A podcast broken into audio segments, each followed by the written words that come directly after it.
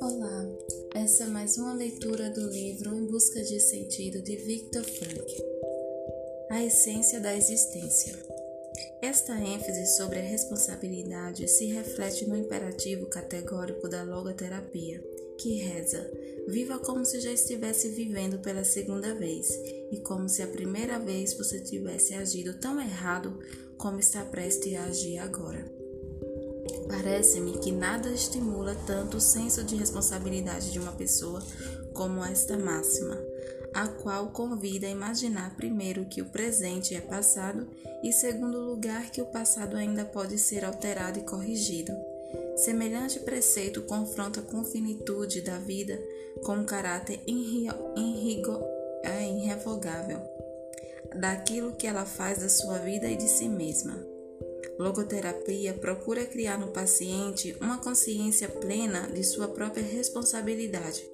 Por isso precisa deixar que ele opte pelo que perante que ou perante quem, e ele se julga responsável. Eis que porque uma logoterapeuta e dentre todos os psicoterapeutas e menos se vê tentando impor julgamentos de valores em seus pacientes, porque jamais permitirá que ele a ele transferir ao médico a responsabilidade de ajudar. Por isso é o paciente que decide se deve interpretar a tarefa de sua vida como pessoa responsável perante a sociedade ou perante a sua própria consciência. Há pessoas, no entanto, que não interpretam suas vidas simplesmente como uma tarefa a elas designada, mas também em função de contramestre que lhes atribuiu a tarefa. Logoterapia não é instrução nem pregação. Ela está distante do arrazoado lógico como da exortação moral. Em linguagem figurada, o papel da logoterapeuta é antes o de um oculista que, que é de um pintor. O pintor procura transmitir-nos uma imagem do mundo como ele a vê.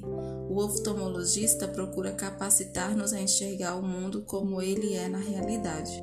O papel do logoterapeuta consiste em ampliar e alargar o campo visual do paciente de modo que todo o espectro do sentido e potencial se torne consciente e visível para ele.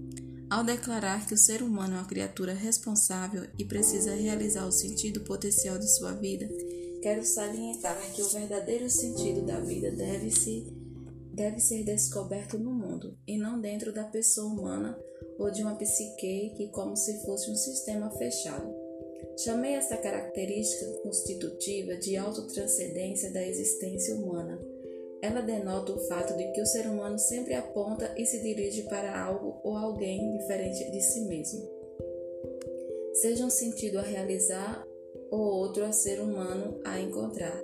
Quanto mais a pessoa esquecer de si mesma, dedicando-se a servir uma causa ou amar outra pessoa, mais humana será e mais se realizará. O que se chama de autorrealização não é um modo de como objetivo atingível, pela simples razão de que quanto mais a pessoa se esforçar, tanto mais deixará de atingi-lo. Em outras palavras, a autorrealização só é possível como efeito colateral da autotranscendência. Até aqui mostramos que o sentido da vida sempre se modifica, mas jamais deixa de existir, de modo que a logoterapia pode descobrir este sentido da vida em três diferentes formas.